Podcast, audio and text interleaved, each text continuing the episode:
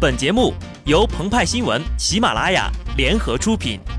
听澎湃新闻，新颖独到，无尿点。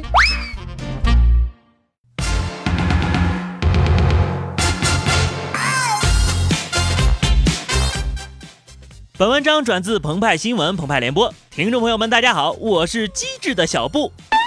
近日啊，河南鹤壁一位市民在行政服务中心办社保，排了一上午的队呀，事儿没办成。却看见一个工作人员旁若无人的嗑瓜子儿，相关部门回应称啊，嗑瓜子儿的是社保局退管科郝科长，郝科长呢有糖尿病，要不断的进食，如果一会儿不吃东西的话，一下子就晕倒了。糖尿病犯了就抓一把瓜子儿嗑，坚守在工作岗位，兢兢业业为人民服务，这是新时代的好干部呀。糖尿病患者呢也迎来了福音哈，嗑瓜子儿不含糖，疗效快，一吃就好，吃货病人的春天来到了。这郝科长没贪污，没通奸，没被双开，就惹怒了网友，成为了众矢之的，他一定很委屈吧？上班连个瓜子儿都不给我吃，我跟你们什么仇什么怨呢？小布从小就体弱多病。我决定了，今后上班啊，就拿一包瓜子儿，再带点花生米、毛豆、鸭脖，弄一壶小酒，保证药到病除，延年益寿啊！古人早有云：一箪食，一瓢饮，一瓜子儿，人不堪其忧，回也不改其乐。这郝科长呢，得了不吃就会晕的病。他的某些同仁们呢，也患上了语不惊人死不休的综合症。他们拓展了中文的外延，丰富了汉字的内涵，以一种居高临下的情怀俯视这片土地上的人们，展示了一幕幕的人生荒诞剧。这群人呢，共同创作了一部批判现实主义的文学巨作《雷雨》。原郑州市规划局副局长陆军的一句话。你是替党说话还是替老百姓说话？曾经荣登新华社盘点的2009年雷人关羽榜首，陆军这句语惊四座，被业界称为“雷雨第一人”呐。无独有偶，毕节市政府驻贵阳办事处办公室主任文永东在接受采访时说：“质问记者啊，你是为人民服务还是为党服务的？”此等话语大逆不道啊！严重割裂了党同人民的血肉联系呀！我建议上述官员必须研读基本哲学著作，吾日三省吾身。为了谁？依靠谁？我是谁？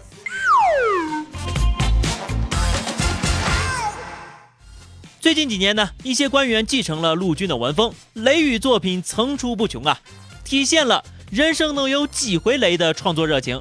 展现了某些官员出口成章的创作状态。从他们的作品中啊，可以感悟到吃货的力量是无穷的。河南省高级人民法院院长张立勇曾义正言辞地提出，要把庭长做饭炒菜纳入考核。他说呀，法庭庭长必须学会做饭，还要会炒几个菜。今后啊，这项工作纳入考核机制。并指出中午饭的重要性。中午饭吃不好，下午工作呀就不可能干好。中午饭吃不好，大家就不会坚守岗位。如果恰好当事人请客，可能就出去吃人家的了，这事关法院形象的了，还有腐败之嫌，都是隐患呐。啊，原来庭长好厨艺是为了反腐败呀！看来我妈也为反腐工作。呕心沥血呀！但是呢，张立勇这位吃货庭长恐怕也是再也吃不到熏肉了呀。四川达州环境保护局一名官员说，达州市今年一月以来持续不散的雾霾，应当归咎于当地人对熏制腊肉的偏爱。之后呢，达州多家腊肉工厂被突袭和强行关闭。原来这个四川的雾霾是腊肉味儿啊，那北京的雾霾。是不是烤鸭味儿啊？山东的雾霾是不是烤地瓜味儿的？我可以肯定的是，小猪装的地下水一定是红豆味儿的。二零一三年，河北沧县张官屯乡小朱庄的地下水变成了红色，村民认为是附近的建新化工厂污染了环境。时任沧县环保局局长邓连军表示，红色的水不等于不达标的水，有的红色的水呀，是因为物质是红色的，比如说放上一把红小豆啊，那里边也可能出现红色，煮出来的饭也可能是红色的呀。后来呢，邓连军就被称为了红豆局长。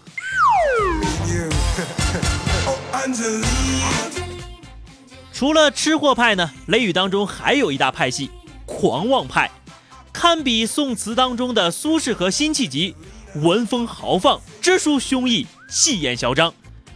今年二月份，一网民称啊，自己家住在龙山县洛塔乡的母亲，因家里的菜被隔壁村养的羊给吃了，前去这家讨说法，反被他家养的狗咬伤。找了村乡都调解无果之后呢，拨打了县长的热线，没想到啊，县长热线的工作人员回答说，调解不好，就说明你自己没能力，别人把你咬了，把你杀了，你都没办法。后来呢，这名工作人员因为没能力被调离了岗位，他都没办法。令人惊讶的是啊，他竟然不是临时工。狂妄派的另一个代表呢是某非著名领导。二零一三年，苏州某小区业主控诉无良开发商上访至苏州市信访局时遭遇阻拦，与相关领导沟通时呢，该领导说：“警察不打人，那养警察干嘛呀？”此语一出，现场顿时一片哗然呐。最有诗意的雷雨来自一名郑州官员。二零一四年呢？记者就郑州停车场管理混乱一事采访时，郑州市停管中心副主任张迅回应称：“这是你头疼的问题，也是我头疼的问题。我也想问天，我也想问地。文艺青年，你去豆瓣混好吗？装什么官员呢？问苍天，苍天无语；问大地，大地哭泣；问上帝。”上帝叹息，问佛祖，佛祖高唱，伤不起，真的伤不起。好的，那么以上就是本期节目的全部内容。如果你喜欢我的节目，欢迎添加微信公众号 DJ 小布，或者加入 QQ 群二零六五三二七九二零六五三二七九。更多新鲜资讯，敬请关注喜马拉雅澎湃新闻。下期节目我们再见吧，拜拜。